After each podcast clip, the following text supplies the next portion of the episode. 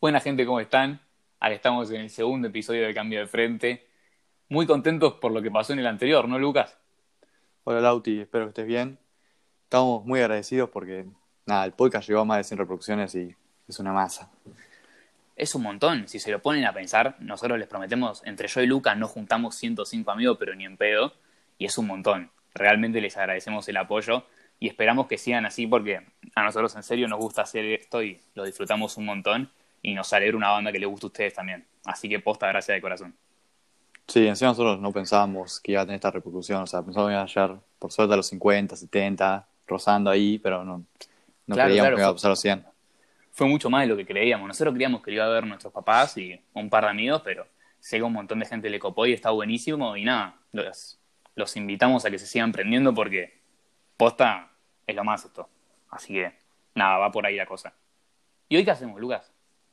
Hoy tenemos un juego para, entre nosotros dos más que nada, pero es algo más de adivinanzas, por así decirlo, acerca de los próximos ganadores de Balón de Oro para nosotros. Con la ausencia de Ronaldo y Messi. Sí, sí, sí. Sin contar a Ronaldo y Messi, eso era lo que te iba a decir. Eh, acá lo que estamos armando es como un juego en el que cada uno va diciendo jugadores que cree que en un futuro, cuando, o ahora, también puede ser, que pueden potencialmente ganar un balón de oro. Lo que sí, lo que está bueno del juego es que nos pueden llegar a coincidir. Y si le coincide al otro, el otro no lo puede nombrar.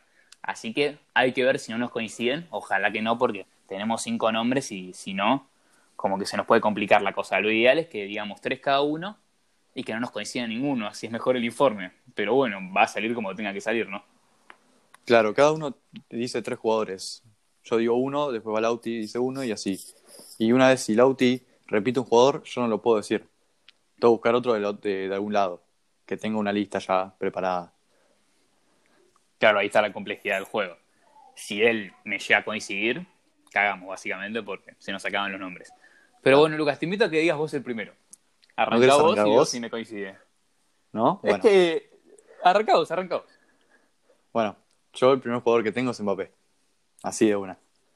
Está bien, la clara elección no la elegí porque era muy obvio. Pero va por ahí, va por ahí yo me fui a lo seguro, o sea, es, pendejo. Por ahí no lo veo ganando el balón de oro en el PSG igual. O sea, tenía que. O sea, la única forma que lo veo es saliendo campeón del próximo mundial con Francia, que eso sí lo veo con muchas chances.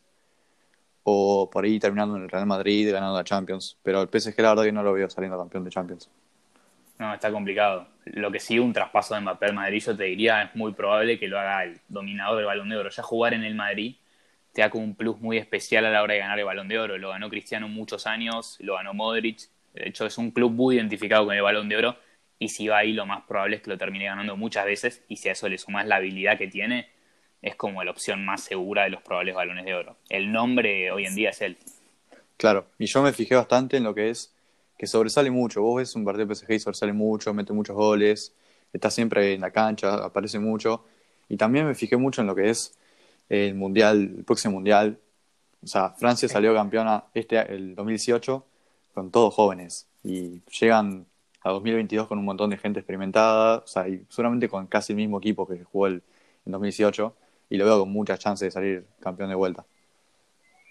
La verdad que sí, las chances son muchas. De hecho, el equipo, no mirás, yo creo que repiten todos, menos Matuidi por una cuestión generacional, y con Lloris te pasa lo mismo, pero los demás van a repetir todos y es un grupo muy sólido y que tiene mucha chance de ganar el próximo mundial. Y ahí Mbappé probablemente emerge como el futuro referente del premio este que se entrega al mejor jugador del mundo, ¿no?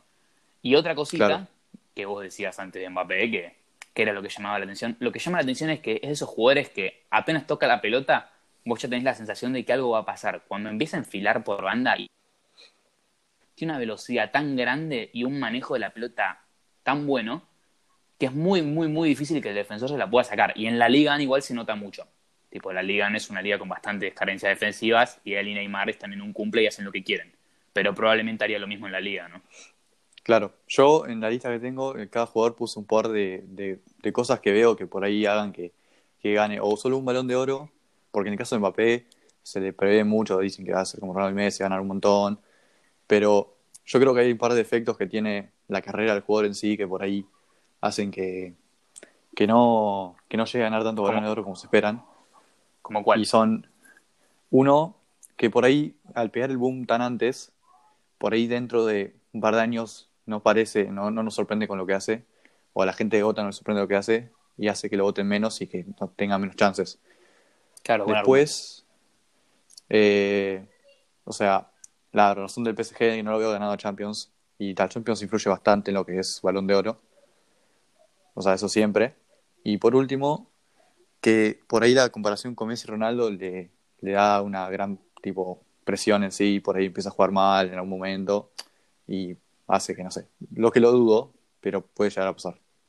Claro, verdad. Lo que sí, la comparación va a ser más que nada estadística, van a estar constantemente midiéndolo con esos dos y eso es una vara bastante alta. Acuérdense que estamos hablando de probablemente los dos mejores jugadores de la historia de este deporte y para un chico que Mbappé sigue siendo joven, tiene 22 años, que en un futuro tenga que competir con gente tan grande, no solo en la historia del fútbol, en la historia del deporte en general, es una presión y, como bien dice Lucas, lo puede llegar a hacer fracasar un poco en su intento de ganar miles de balones de oro. Claro, está bien. ¿Querés pasar al tuyo?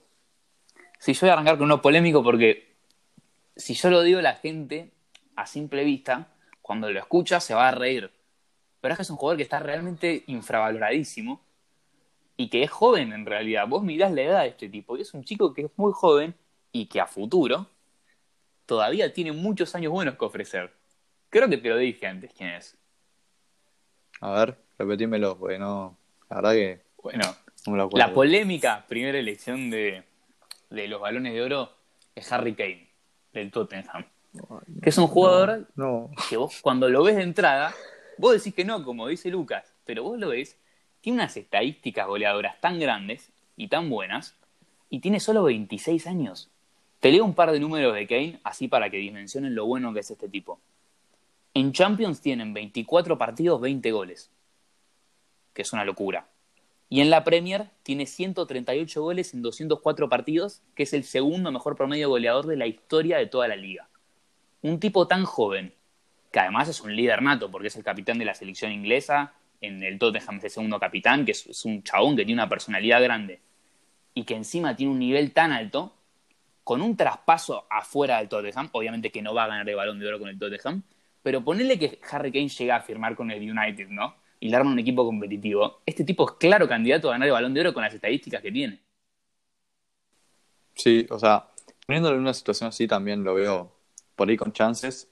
Y también le tengo que sumar la parte de, de que Inglaterra también tiene una muy buena selección y para llegar al Mundial de 2022 va a llegar bastante bien.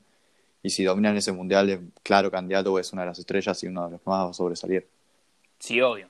O sea, actualmente está en un equipo que no le favorece mucho. La verdad que tener de técnico a Mourinho, si sos delantero, no te va a permitir tener tantas chances. Y más que nada porque este de Tottenham no juega como ponerle lo hacía el Madrid que tenía él, que era un equipo más ofensivo. El Tottenham actual es muy defensivo. Y encima, como Kane está en un momento de muchas lesiones, esta le complica bastante hoy en día optar al premio. Pero yo te digo, pensá que el United va y arma un equipo y lo compra a Sancho y lo trae a él. Y a eso le suma Greenwood, Pogba, Fernández. Ahí Harry Kane es claro candidato a ganar el Balón de Oro, primero que nada por la nacionalidad, porque los ingleses tienen mucho caché mediático, y después por el nivel del jugador en sí. Para mí es un jugador increíble, está muy infravalorado. Sí, sí, la verdad que sí. O sea, como que es como decir, si se va al Tottenham es obvio que tienen bastantes chances, pero mientras esté en Tottenham no va a pasar. Pero en el United tampoco me convence como para salir campeón, o como para salir campeón, como para ganar el Balón de Oro. Porque, no sé, como que al United le falta todavía. Está bien, Solskjaer está haciendo buen trabajo, está sacando a Greenwood, a buenos jóvenes y está dando buen rodaje con un montón de jugadores. Y los está haciendo explotar.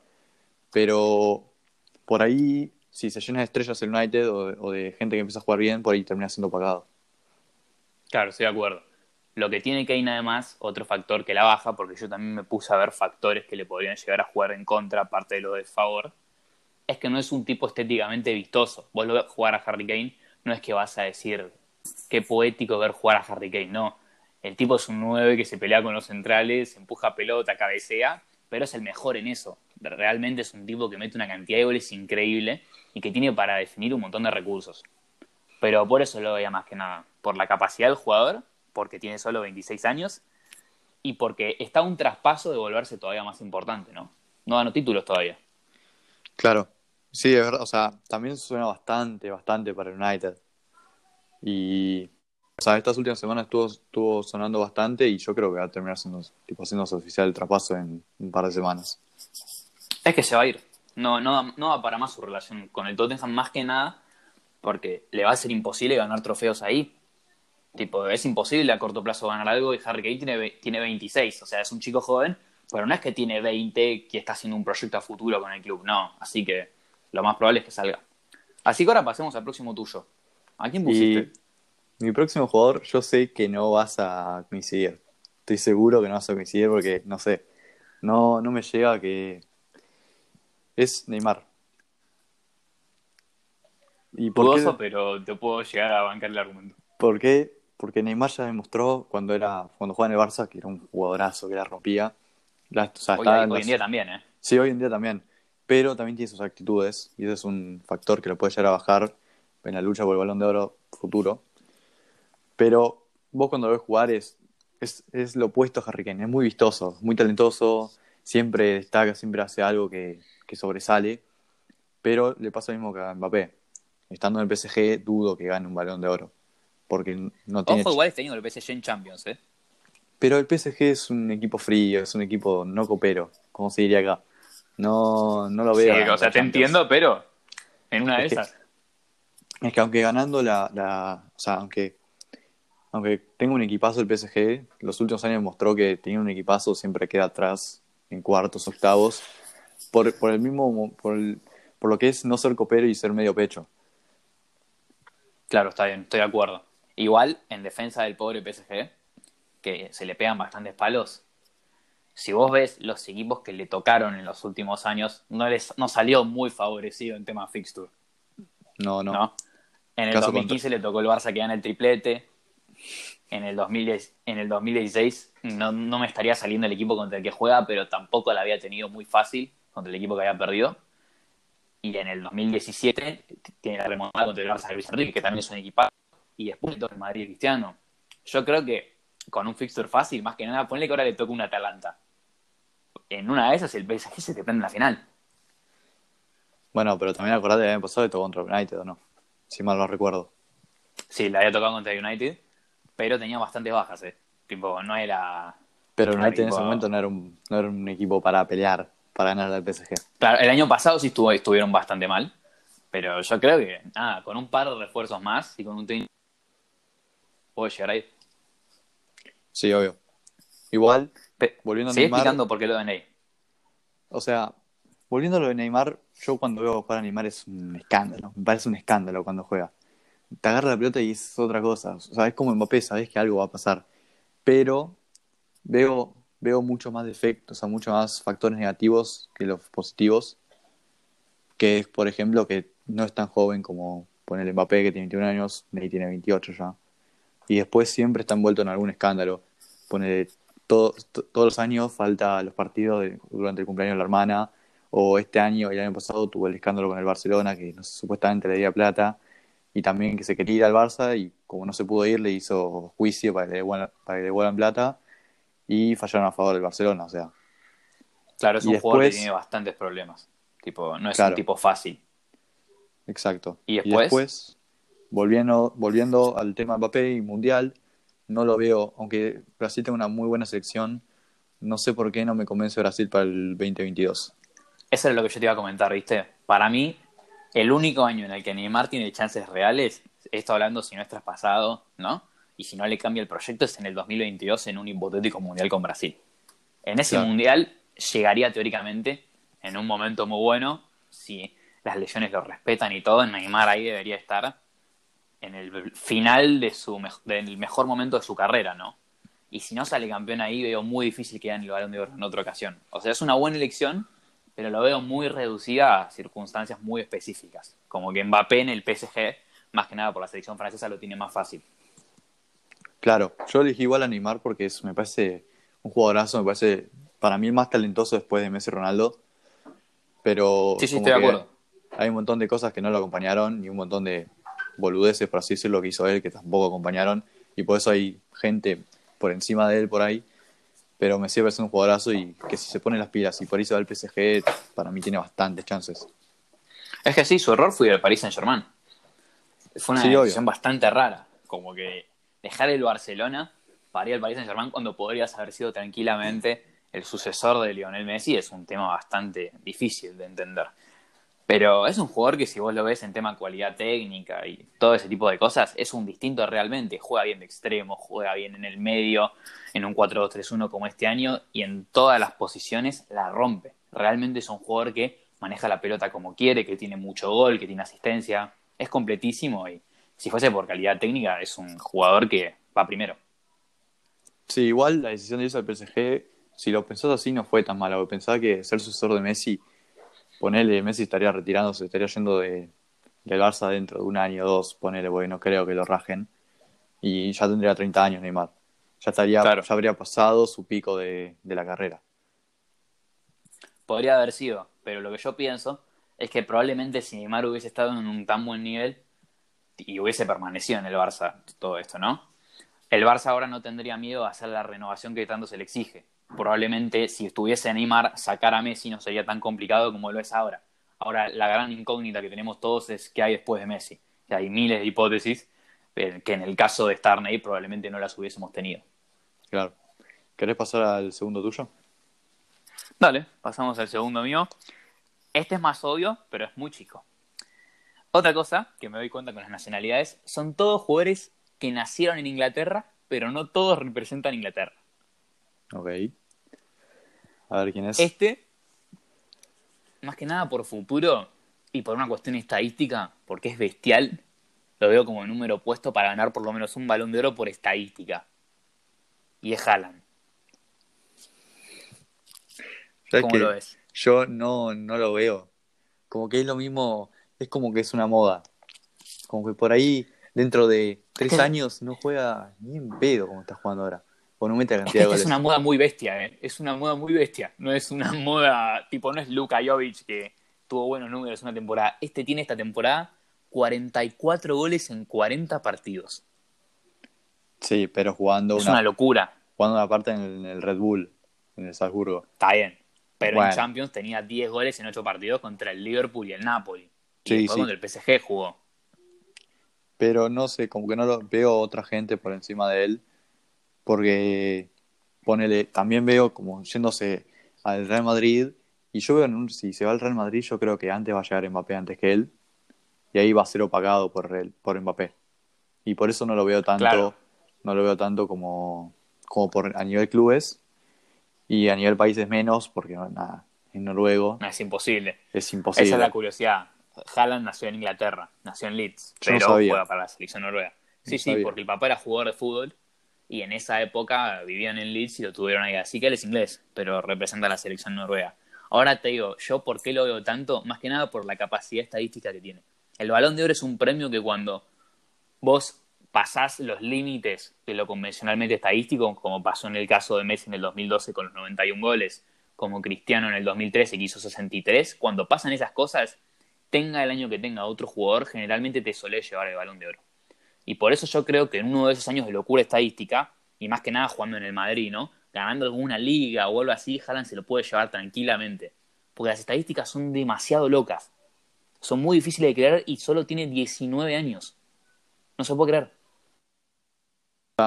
Opino igual que vos, el balón es muy estadístico, es muy de eh, tan, cuántos goles metiste, por eso muchas veces no se lo lleva un defensor, porque no se fijan tanto en poner a Dijk, que no lo pasó, no, no lo regatearon ni una vez en el año ese que es nominado, pero está claro que los delanteros sobresalen más y que Haaland va a ser uno de esos que por ahí te mete 44 goles en 30 partidos y ahí decís, tengo que dar sí o sí este pendejo porque Claro. no tengo otra. Por eso te digo, el balón de oro se basa muchas veces en eso, y eso es lo que lo va a hacer ganar para mí. Otra cosita, que estoy acá con las cosas que tenía anotadas, es que sí, este sí es vistoso, este es vistoso físicamente, porque parece, parece un androide de Dragon Ball, ¿viste? No sé, no sé si se llaman androides.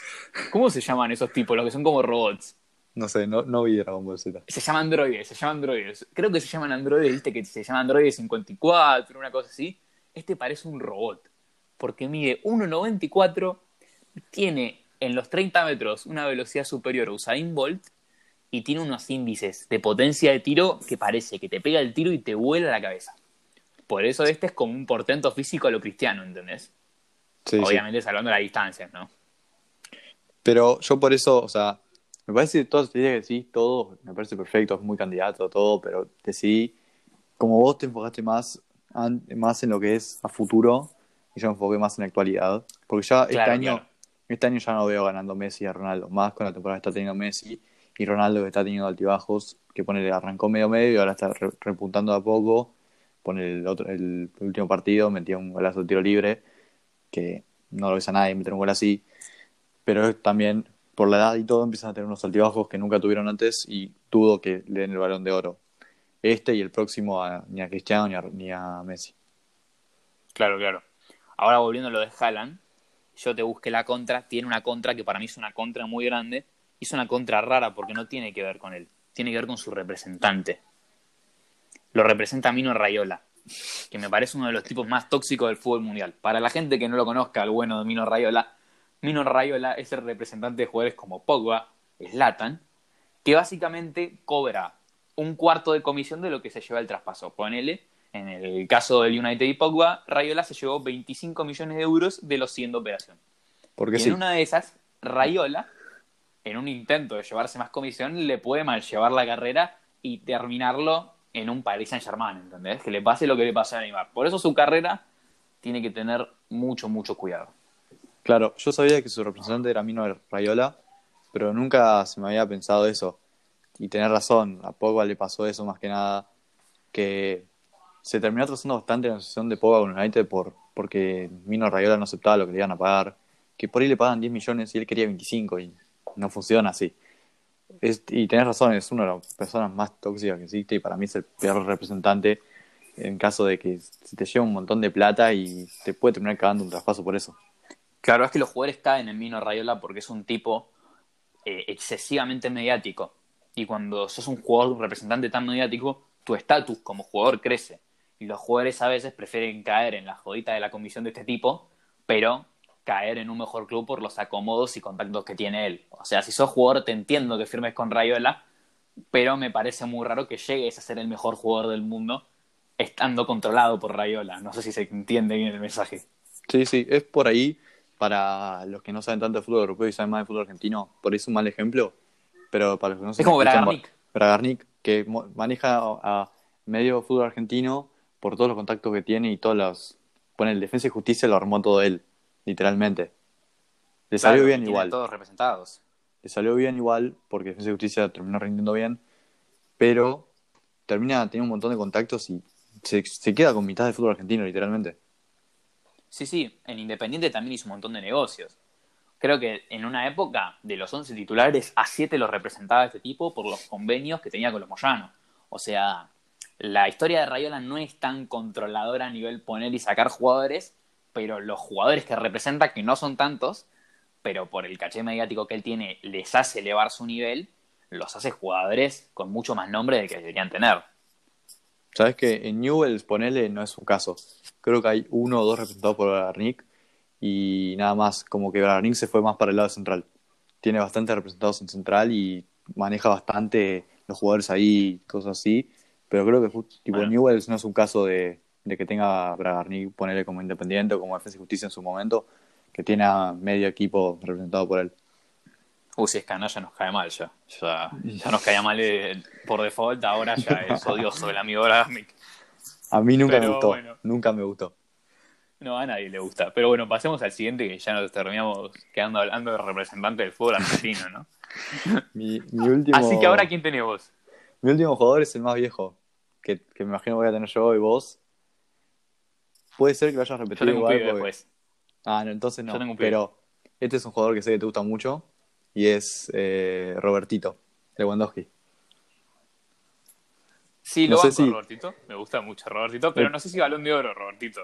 No, no, pero yo me puse a pensar y, y lo hablamos nosotros en que Bayern, el Bayern es claro el favorito a ganar esta Champions. Y los números que tiene, volviendo a estadísticas, los números que tiene esta temporada, los comparas con la temporada anterior que metió 40 goles en 57 partidos y esta temporada tiene 49 en 42. Es una bestialidad. Es una locura, si, llena- es una locura. si salen campeones de Champions y encima el Bayern ya habiendo ganado Liga y Copa que la ganó este fin de semana, lo veo. No, es que si ganan el triplete lo gano. Por eso, es que es muy. O sea, esta temporada justamente lo veo muy claro favorito. Pues si juega muy lindo para los que no vieron al Bayern, de la- o sea, lo agarró el nuevo entrenador, que no me acuerdo cómo se llama, Flick se llama. pero está jugando muy lindo. La verdad. Sí, el, el equipo juega realmente bien, encontró una identidad. Además, lo que es bastante paradójico es que juegan muy parecido al otro Bayern campeón. Los dos juegan 4-2-3-1, son equipos compactos, que juegan bien a tener la pelota, que defienden bien. Y en este esquema particularmente, Lewandowski, con la ayuda de un gran Thomas Müller, para vos, Luca, que lo guardeás, Thomas Müller metió 21 asistencias. Y la mayoría de ellas a Lewandowski, así que Lewandowski agradece el nivel de Thomas Müller, como también Müller agradece la capacidad de cara a puerta de Roberto, ¿no? Claro. Es que por eso lo veo más que nada como, como muy claro favorito y más que nada para este balón de oro y para el próximo. Porque aprovechando que Bayern juega bien, eh, o sea, ya Para el se otro sabe que igual, ¿eh? Bueno, pero este es muy claro. Para mí, yo, yo- Este sí, para eh. mí, esta Champions, eh, el Bayern es mi claro favorito. Es el que veo más, con mucha chance de ganarlo. Pero, además que la edad, como que el Bayern ya, ya te domina Liga y Copa hace varios años. Y si les suena la Champions, ya ahí ya tiene el triplete asegurado o un doblete asegurado que, con las estadísticas que tiene Lewandowski, que te vuelvo a repetir, son 49 goles en 42 partidos esta temporada. Y si mantiene el nivel, por ahí lo puedo llegar a ver como balón de oro. Igual tiene Es que lo va a ganar si pasa eso. Claro, es que ganando el triplete esta temporada, poner con el Bayern, ya se sabe que Lewandowski va a ser, porque es el más estadístico y el que más sobresale en ese Bayern. Es que sí, si vos lo pensás a Lewandowski, mucha gente me va a decir, pero ¿cómo si Ribery en el 2013, habiendo ganado todos los títulos, habiendo jugado tan bien, no ganó el balón de oro? Y la respuesta era que había un tipo más mediático y estadísticamente increíble superior como era Cristiano que se lo impidió ganar. Pero el tema es que Lewandowski, a nivel numérico, está enfermo. Y en ese sentido, tiene muchísimas chances de ganar el balón de oro. Y más que nada con el nivel que tiene el Bayern, lo decía Lucas antes. Es un equipo de los pocos que hay ahora en Champions que sabe exactamente lo que juega. Quedaron muchos equipos que llegaron con cambio de técnico, con rejuntes, con pérdida de estrellas. Y el Bayern es de los pocos que después del cambio de entrenador se estabilizó y mantuvo una idea, ¿no? Y eso es lo que lo hace el claro candidato. Y más que nada con Messi y Cristiano en un año bastante flojo para lo que suelen hacer ellos. Y que si no ganan la Champions no van a ganar el balón de oro. Claro, igual tiene también Lewandowski sus factores negativos, obviamente la edad, y que al Mundial 2022 con Polonia muy poco No probable que sobresalga y es muy, al menos cada un, como si fuese Luka Modric con Croacia llegando a la final, ponele, lo dudo, dudo que pase algo así, pero eso es lo único, eso es lo único que veo, porque, o sea, este, este, justo este balón de oro, el que viene este año, que no sé si, si se va a hacer, porque por ahí deciden sacarlo por el coronavirus y todo, Se hace, se Pero- hace. Lo confirmaron el otro día, se hace. Entonces, para mí Lewandowski va a ser uno de los tres favoritos, claros favoritos, sacando Messi y Es Ronaldo, que obviamente. en el top 3 va a estar seguro. ¿eh? Gana la Champions o no, para mí Lewandowski es top 3, número fijo. Es que tendría que estar, porque eh, con Messi y Ronaldo jugando bastante irregulares, o ponerle Messi no metiendo tantos goles, metiendo más asistencias, porque vos lo ves y hoy me puse a ver que Messi por estos partidos no estuvo metiendo goles, pero todos los goles de Barça terminan por una asistencia de Messi, literal. Pero no se fijan tanto en eso, y por eso no lo veo ni a Messi ni a Ronaldo, que también está siendo bastante irregular, pero ahora está levantando. No lo veo Cristiano- como- como- 24 goles en 25 partidos tiene. Sí, pero ahí el problema de eso es que ponele sobre, sobresale más inmóvil en goles, porque está más arriba. Y Claro, ya claro, se van a, salir, pero- van a salir campeones de. O sea, si salen campeones de Champions, está claro que Ronaldo se va a llevar otra vez su balón de oro. Es que la Pero- Champions va a determinar todo. El que gana la Champions se lleva el balón de oro. Eso sí Claro, importa. eso en pasa. todos los casos. Por eso Lewandowski lo veo como favorito para este año y muy poco probable para el próximo, si es que lo van a seguir jugando así. Claro, claro. Esa te lo banco y es una posibilidad. Déjame el último mío. Para mí vas a estar de acuerdo. Es otro pibe, ¿eh? Y me parece que con la nacionalidad ya te lo spoileé. Tipo, creo que ya debías saber para dónde van los tiros. Y este más que nada por potencial. Porque vos lo ves y es un jugador que realmente se te va a la cabeza de lo bueno que es. Y es Jadon Sancho del Borussia Dortmund. Jugadorazo. ¿Cómo lo ves? Es que este tipo tiene todo. Te mete goles, asistencias, tiene 20 asistencias en 30 partidos y Acá tengo, 20 yo tengo goles. los números. 20 goles y 20 asistencias en 44 partidos esta temporada, jugando de extremo pegado a banda, ¿eh? Pegado a banda. Juega en un 4-2-3-1, pegado a la banda y encarando todo el tiempo por afuera. Por una cuestión de sentido común, si jugás por afuera tenés menos chances de acabar en el arco. Para que se den una idea, el tipo tiene una capacidad de gambeta increíble. Muchos lo conocerán por el FIFA si no siguen la Bundesliga. Es el diestro chetado del Dortmund que tiene 5 de skills y 4 de pierna mala. La rompe, bueno, en la vida real es todavía mejor y destaca todavía más porque tiene solo 20 años. Eh, y es un chico que tiene unas condiciones increíbles.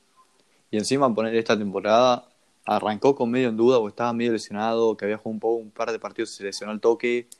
Y después, yo me acuerdo viendo, viendo el Dortmund, que esta, eh, o sea, imagino que todos vimos el Dortmund porque era, la Bundesliga era el único que había. Me puse a verlo y era justo un partido que, en el que Sancho volvía y jugaba como titular.